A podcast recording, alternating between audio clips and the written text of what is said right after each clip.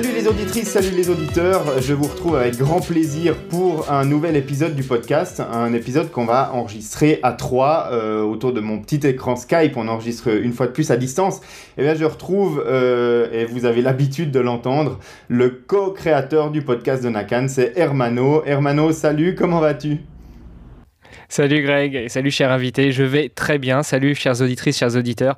Euh, on est un peu pris par le temps, alors euh, je te laisse continuer l'introduction pour présenter notre invité, pour représenter notre invité qui revient nous faire un petit coucou dans le podcast. Bah oui, parce que euh, c'est un invité qu'on avait reçu en toute fin de saison 1. il nous avait parlé d'entraînement et notamment d'entraînement trail. Et puis à la fin de cet épisode, il avait fait un, petit appel auprès des auditeurs parce qu'il se lançait dans un projet, un projet qui consistait à, rechercher bah, des personnes sédentaires qui souhaitent euh, éventuellement se mettre au marathon, mais qui avait aucune idée de euh, d'entraînement de course à pied qui était euh, pas du tout des sportifs. Et bah, les saisons de Nakan ont continué à, dérouler. Et puis notre invité bah, il a il a fait vivre son projet. Il a il a été au bout de la démarche. Cet invité c'est Pierre Morat. Pierre bienvenue à nouveau dans le podcast. Merci, merci, merci. Bonjour à tous. Euh, donc ce projet, bah, on le disait, hein, tu, tu, faisais un appel à, candidature pour euh, des participants sédentaires qui souhaitaient se lancer dans le marathon mais qui n'avaient aucune espèce d'idée de savoir comment on s'entraînait, comment on courait, euh, etc. Et toi, en fait, ton défi dans ce, dans ce challenge-là, c'était de faire de personnes sédentaires des marathoniens en six mois.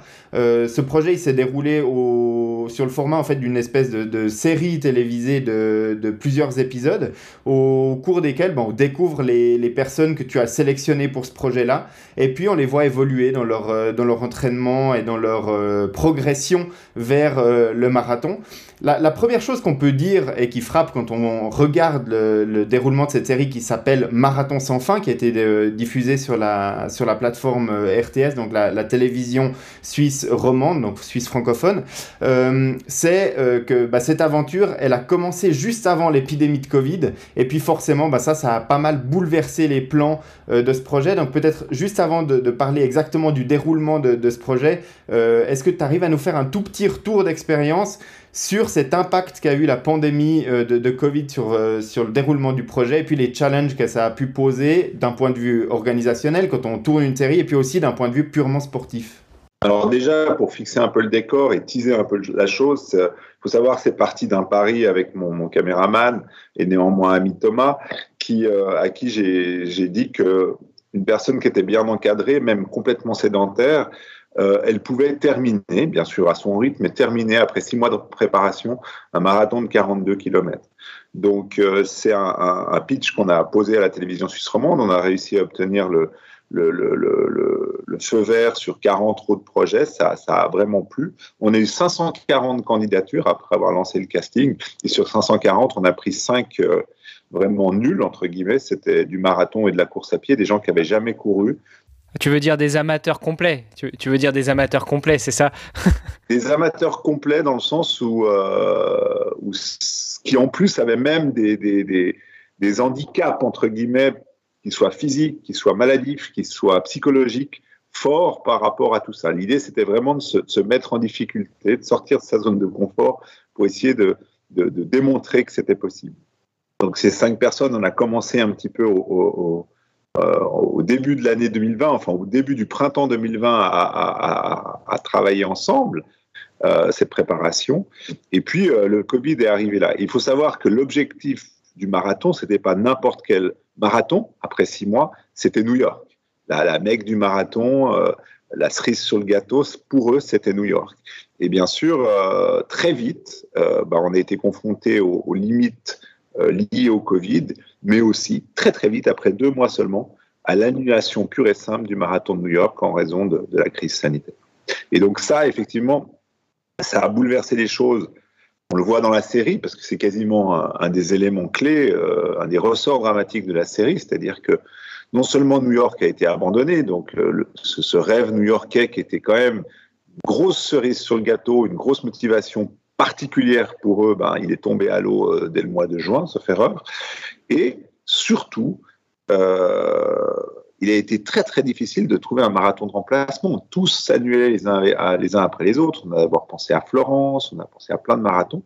Et finalement, on n'a plus eu aucun marathon possible d'organiser, euh, à organiser ou à trouver euh, à l'automne. Donc l'expérience a dû se prolonger encore quelques mois.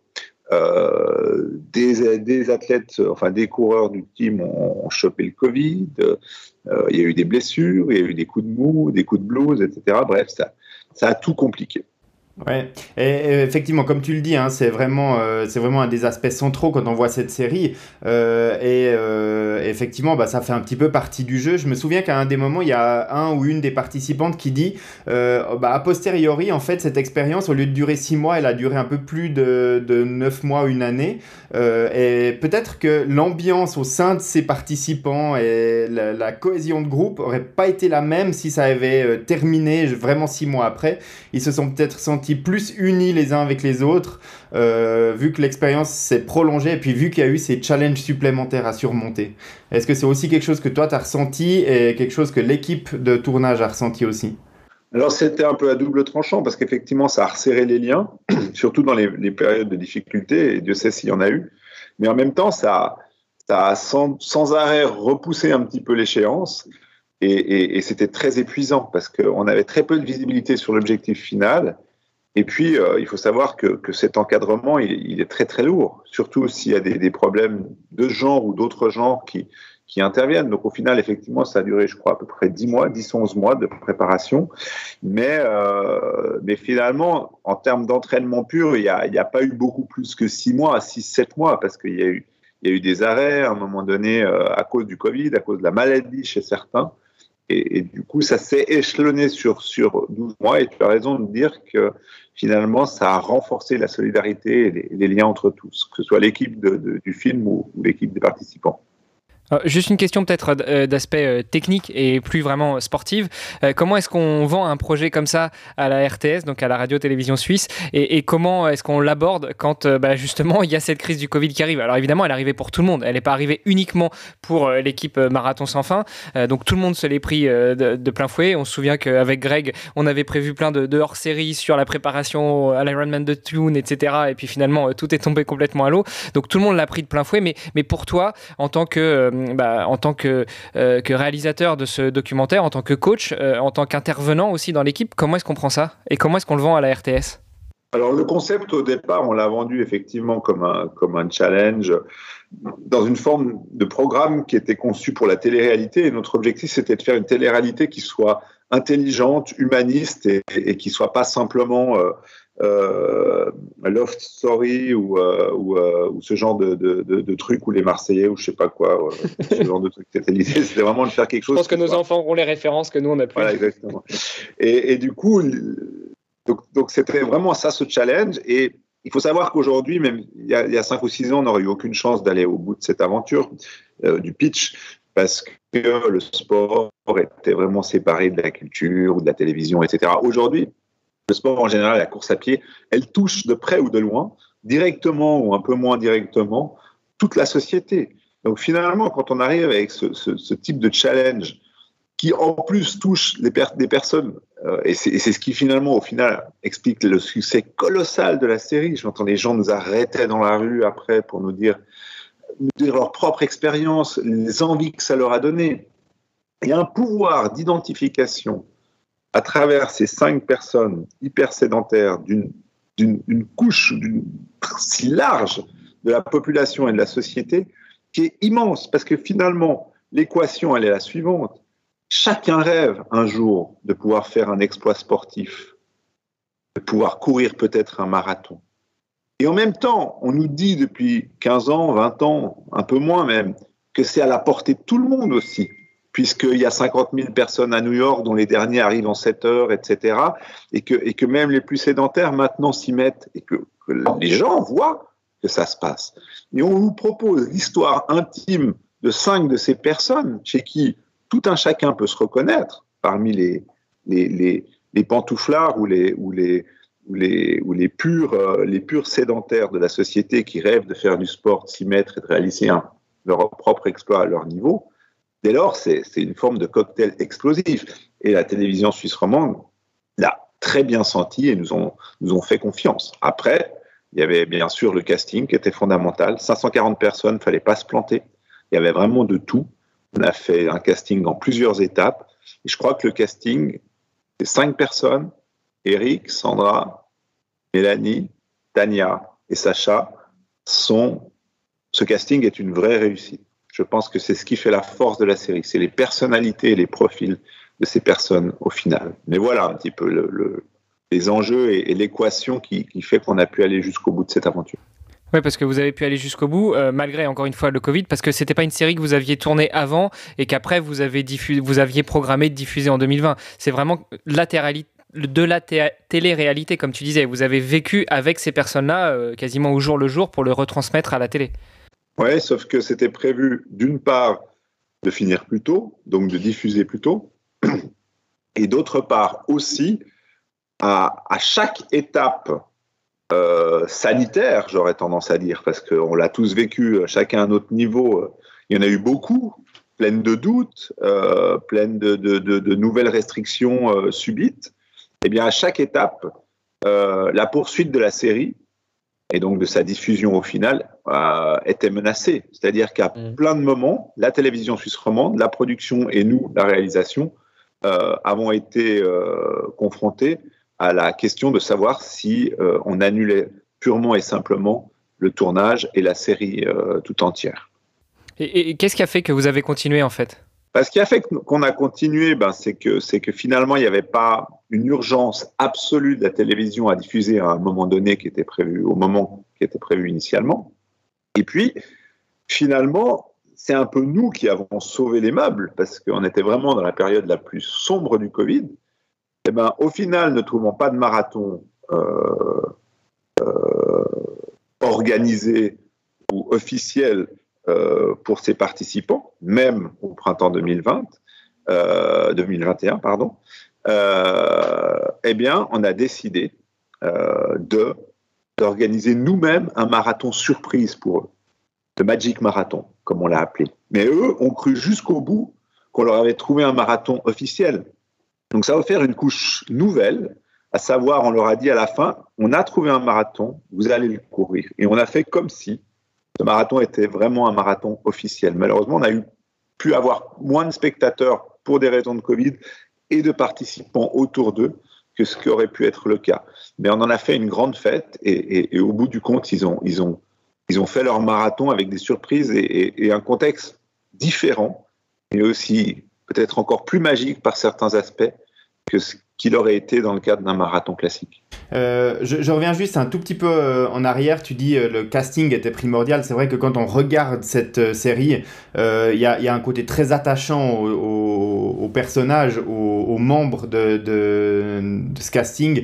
Et puis, c'est vrai que ça touche n'importe qui. Moi, ça m'a touché parce que moi, j'ai déjà fini des marathons. Je sais ce que c'est que cette souffrance d'aller sur la distance. J'ai aussi, je suis aussi passé par la période d'apprentissage où on commence à découvrir les, distances longues, etc.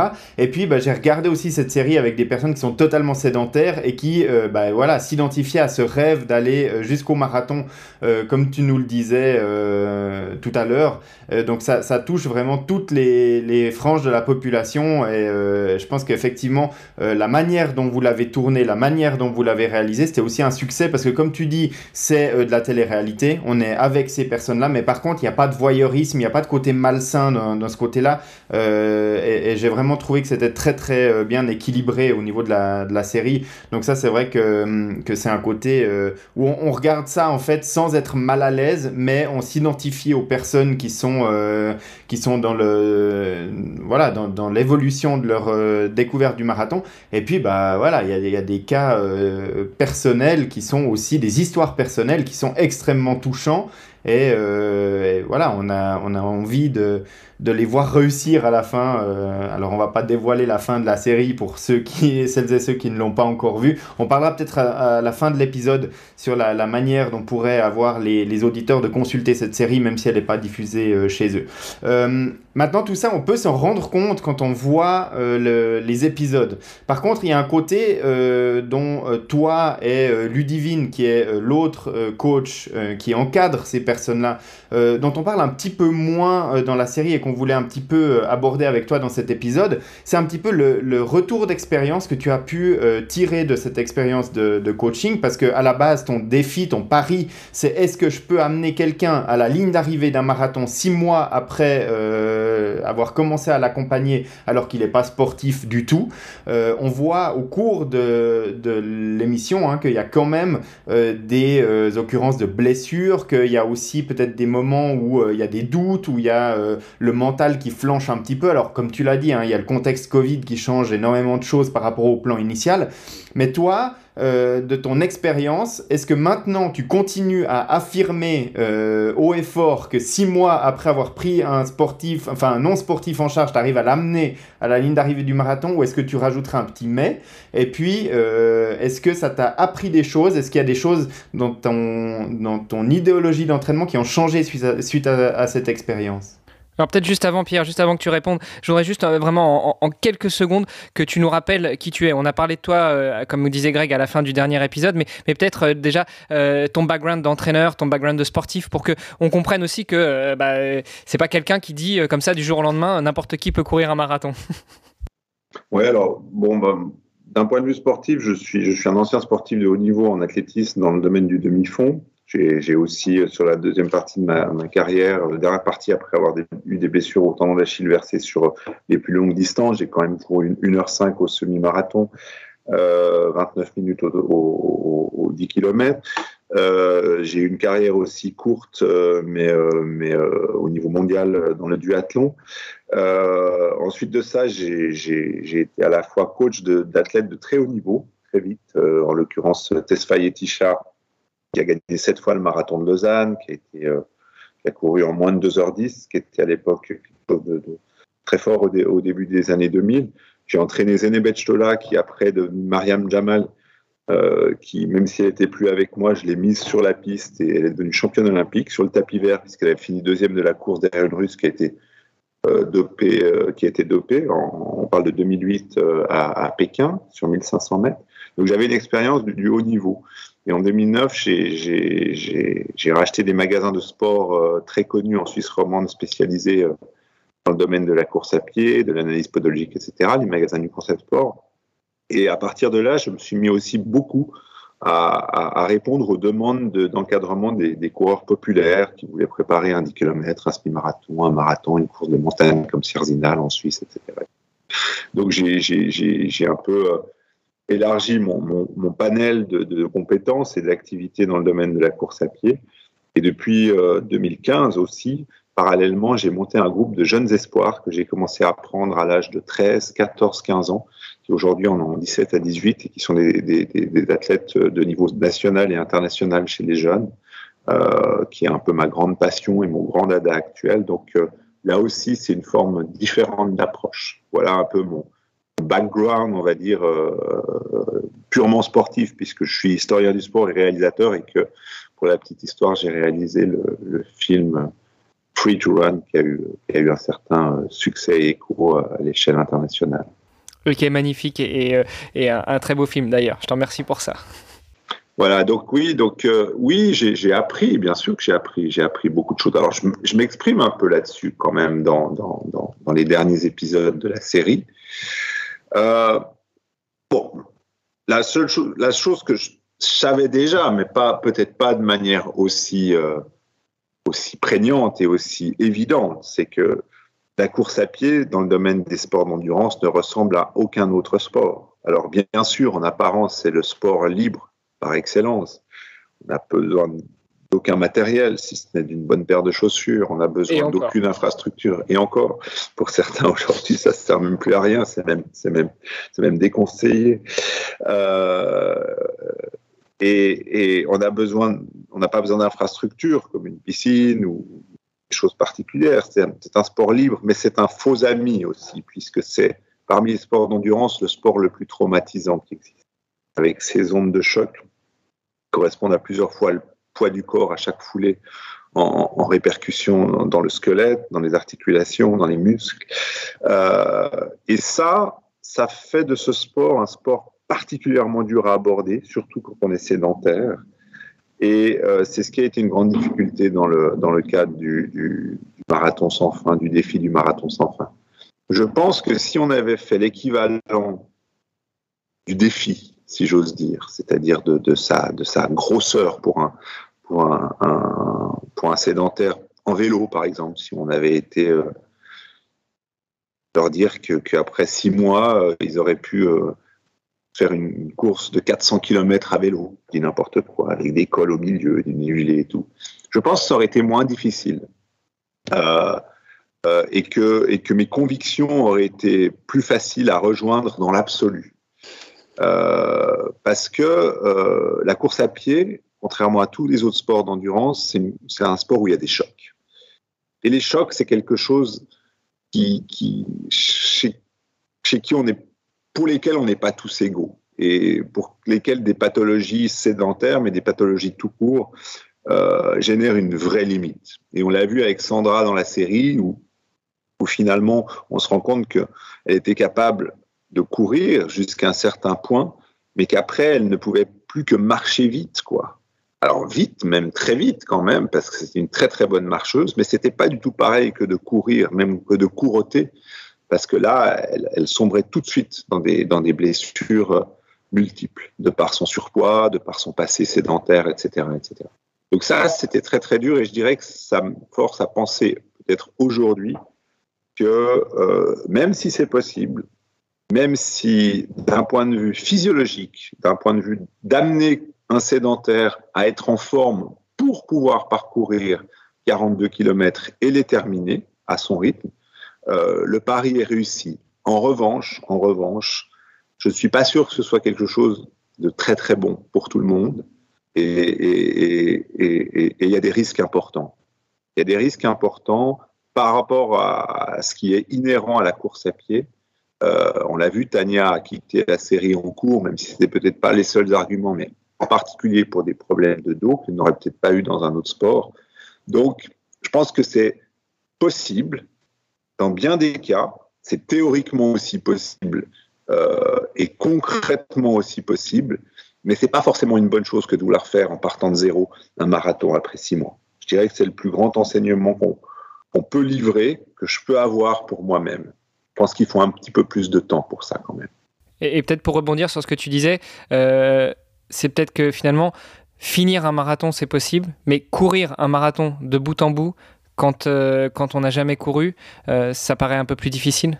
C'est juste, mais en même temps, très honnêtement, regardez un marathon, regardez New York, où finalement, New York à 5 heures, c'est-à-dire à 8 km heure de moyenne, tout petit peu plus. On est dans la première moitié du classement, c'est-à-dire qu'on est dans les 25 millièmes à peu près sur 50 000 coureurs en année normale, hors Covid.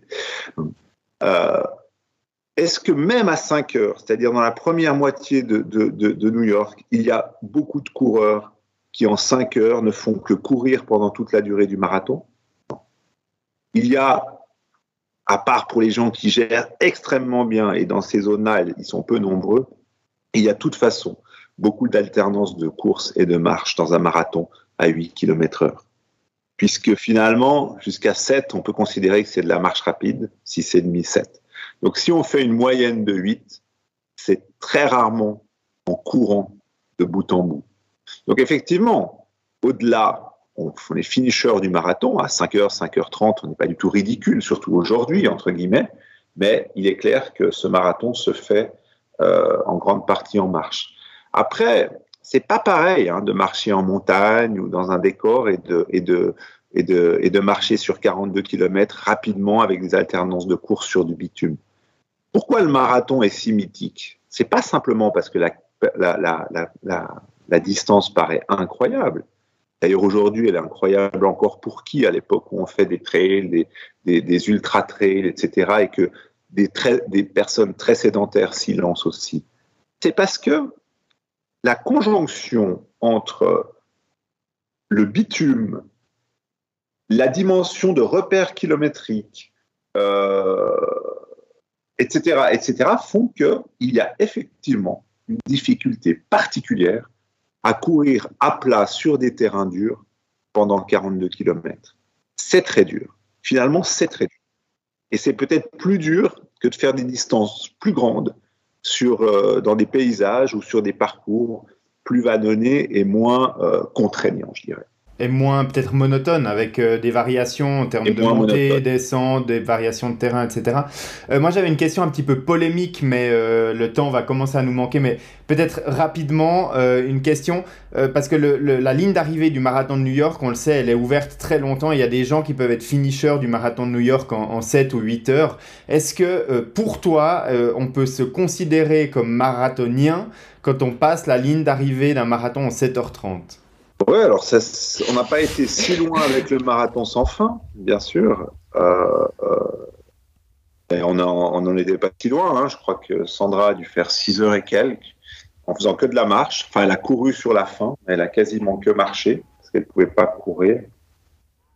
Oui, on est, un finisher du marathon et, c'est justement parce que des personnes finissent en 7h30 que, euh, et, pas, et, pas, forcément en étant facile, hein, que euh, ça donne l'espoir à d'autres de faire cette course. Mais en même temps, moi, je suis aussi assez provocateur et assez dur, parce que même à l'échelle du marathon, j'ai entendu Eric, que j'adore et qui est un gars incroyable, euh, qui a été le meilleur des marathoniens de notre team, qui a couru, qui aurait peut-être pu courir en, en, un peu moins de 6 heures, qui était tellement fier aussi avec l'environnement, il a été mis en valeur, etc., par cette série et tout, qui était tellement fier d'avoir fini et qui a dit un peu spontanément euh, et plein d'innocence et, de, pureté devant la caméra que, que s'il avait commencé plus tôt, qui sait, il aurait peut-être pu être un, grand marathonien, un, un, champion, entre guillemets, à son niveau. Non, non, non, non, non. Euh, c'est pas un exploit sportif de terminer un marathon en moins de 6 heures. Euh, et il faut pas confondre le haut niveau et les athlètes qui courent en 2h30 ou moins et, et, une personne qui le finit à 6h. Je, je, suis un apôtre du haut niveau, de la compétition, etc.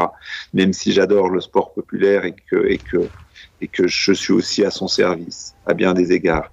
Mais euh, il faut pas mettre tout le monde dans le même panier.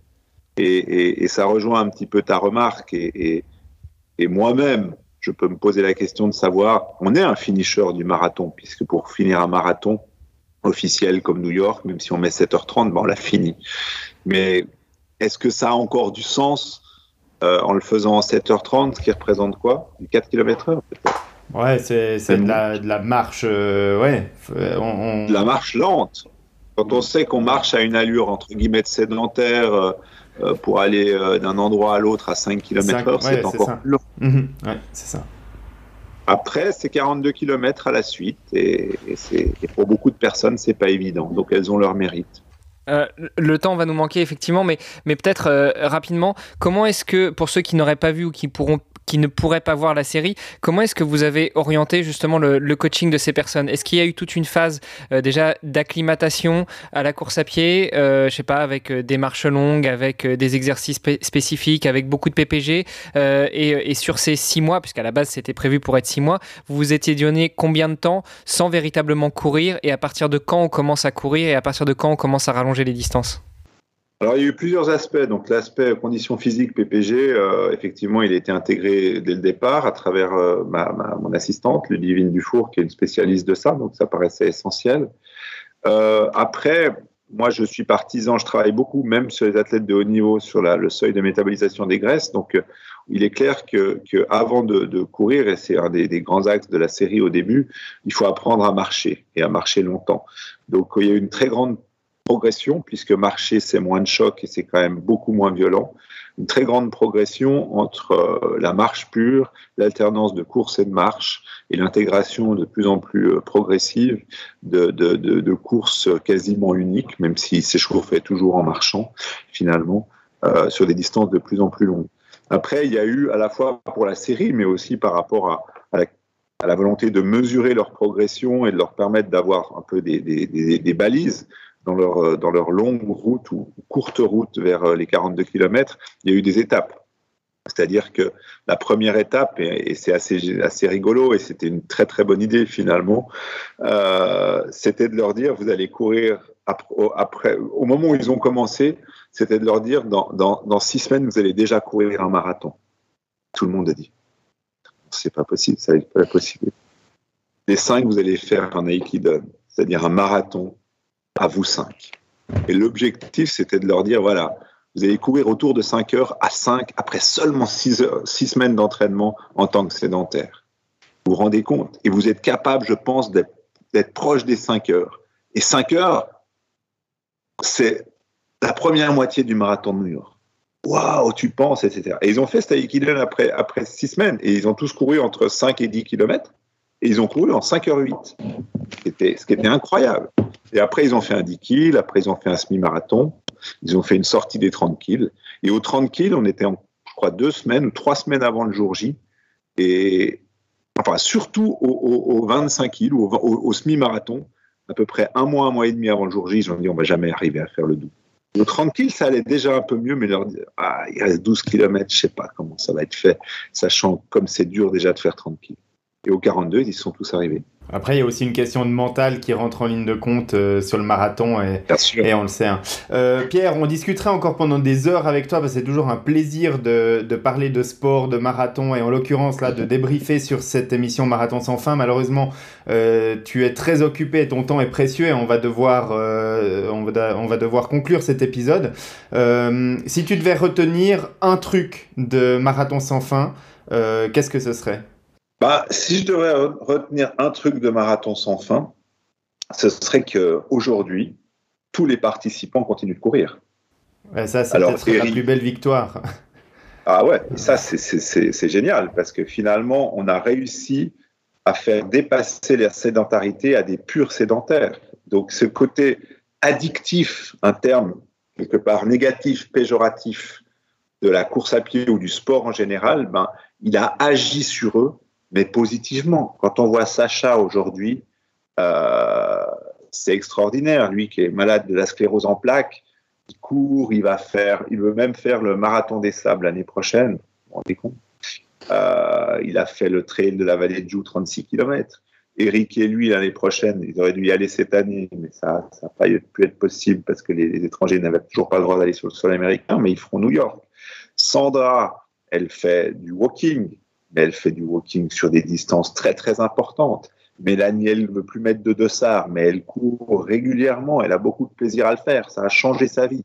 Donc ça, ce que, je retiendrai, c'est, ce miracle du sport, de la course à pied, euh, dans cette ouverture que peut avoir le public le plus large et le plus sédentaire aujourd'hui à ce sport, euh, qui est quelque chose d'invraisemblable par rapport à la situation telle qu'on a pu la voir ou la décrire dans Free to Run, il y a encore peut-être 25, 30, 40 ans au plus.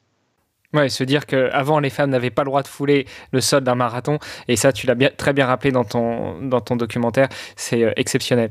Euh, peut-être pour conclure, euh, justement, si on n'est pas suisse, où est-ce qu'on peut retrouver ce documentaire, cette série, si elle est diffusée en dehors de Suisse? Alors, je sais qu'actuellement, elle est diffusée sur TV5 Monde, donc je ne sais pas s'il y a une plateforme de replay de TV5 Monde, c'est à vous de voir. Autrement, franchement, et bon, je pense que la série en vaut la peine, elle a, eu ses, adeptes. Le mieux, c'est d'acheter une connexion VPN. Ça coûte 10 francs pour un mois, parce que je crois qu'on ne peut pas faire moins. Et puis du coup, avec une connexion VPN, vous pouvez vous géolocaliser comme si vous étiez en Suisse. Vous allez ensuite sur le site euh, de replay de la télévision romande qui s'appelle Play RTS. Et là, vous trouvez, vous cherchez le marathon sans fin et vous pouvez voir les cinq épisodes de 45 minutes de la série sans aucun problème, euh, échelonné même sur votre mois d'abonnement VPN. Bah écoute Pierre, c'était un véritable plaisir de, t'avoir dans cet épisode. Euh, on aurait discuté encore pendant des heures avec toi, mais malheureusement ton temps est, précieux et, tu dois, euh, as d'autres rendez-vous euh, à honorer maintenant. juste encore pour préciser que Pierre Morat, eh on te retrouve dans les magasins New Concept Sport à Genève, donc c'est le magasin de Carouge, et puis sur Lausanne, c'est le magasin de d'Epalinge pour toutes les coureuses et tous les coureurs de, de la région qui cherchent une paire de chaussures, euh, bah, vous aurez une analyse et un conseil professionnel dans, ces magasins-là. Et puis, euh, eh bien, on te retrouve très probablement pour d'autres projets cinématographiques parce que, en plus d'être un sportif et un coach accompli, eh ben, tu es un, historien du sport qui, euh, est aussi un réalisateur de, séries et de documentaires, entre autres pour la télévision romande. Et donc, ce sera avec un grand plaisir qu'on retrouvera tes futures productions. Merci Pierre, donc merci Hermano d'avoir co-animé euh, cet épisode. Il était trop court à mon goût, malheureusement, mais voilà, merci en tout cas à Pierre d'avoir déjà pu nous accorder cette, cette grosse demi-heure pour débriefer du marathon sans fin. Avec plaisir. Super, merci à tous les deux. Et puis effectivement, comme on l'a dit, hein, on remettra un petit peu les, détails dans les notes de l'épisode sur comment aller regarder euh, cette euh, série. Euh, et, puis, et puis on remettra les liens même des, différents épisodes en replay. une fois que vous aurez installé votre VPN, si vous n'êtes pas en Suisse, eh bien vous pourrez cliquer directement sur les liens pour aller regarder tout ça. Merci Greg, bonne continuation. Et puis bah, longue vie à notre saison 4 du podcast de Nakan qui commence à peine. Ouais, ouais bah là c'est parti, hein, c'est parti, tu vois, sur les chapeaux de roue. On se réjouit de diffuser, d'enregistrer euh, les prochains épisodes. Et puis, bah, on rappelle hein, que euh, les auditeurs, il faut pas qu'ils hésitent à nous envoyer leurs commentaires, leurs questions, parce que bah, ils l'ont déjà entendu euh, probablement la semaine passée. Il y a des petites capsules qu'on enregistre au fil de l'eau pour compléter les épisodes plus complets qu'on continue à diffuser toutes les deux semaines. Mais voilà, on essaye de répondre à une ou deux questions dans une petite capsule chaque semaine pour, pour alimenter un petit peu ce podcast et puis être un petit peu plus interactif. Donc on compte aussi sur nos auditeurs pour amener cette interactivité euh, en posant les questions, en laissant des messages. Et puis, euh, et puis nous, on y répond bah, dans la mesure de nos capacités, mais avec grand plaisir. Merci pour votre passion communicative, l'équipe. À bientôt. Bonne, euh, bonne soirée, bonne fin de journée, et puis bah, à la semaine prochaine pour une petite capsule. Oui, et puis à dans deux semaines pour un épisode complet avec un invité.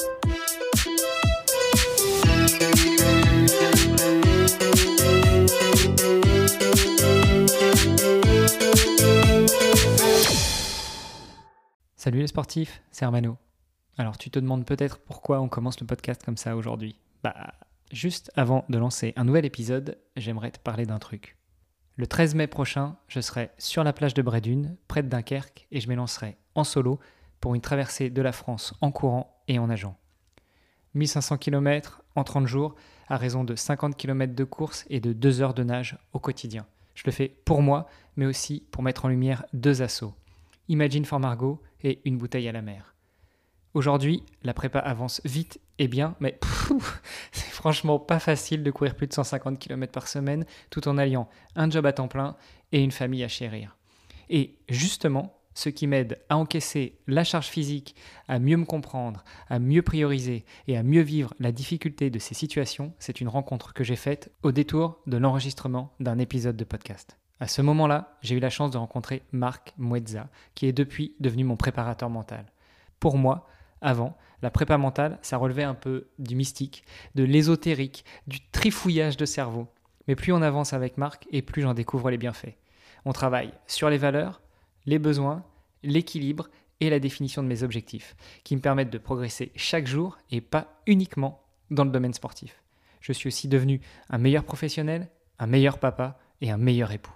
Alors, chère auditrice, cher auditeur, si tu veux en savoir plus sur Marc, je t'invite à aller faire un tour sur agri2pa.me slash mrc. Tu pourras découvrir le portrait audio de Marc et tous les moyens de le contacter de ma part pour tester son approche. Allez, c'est parti pour un nouvel épisode.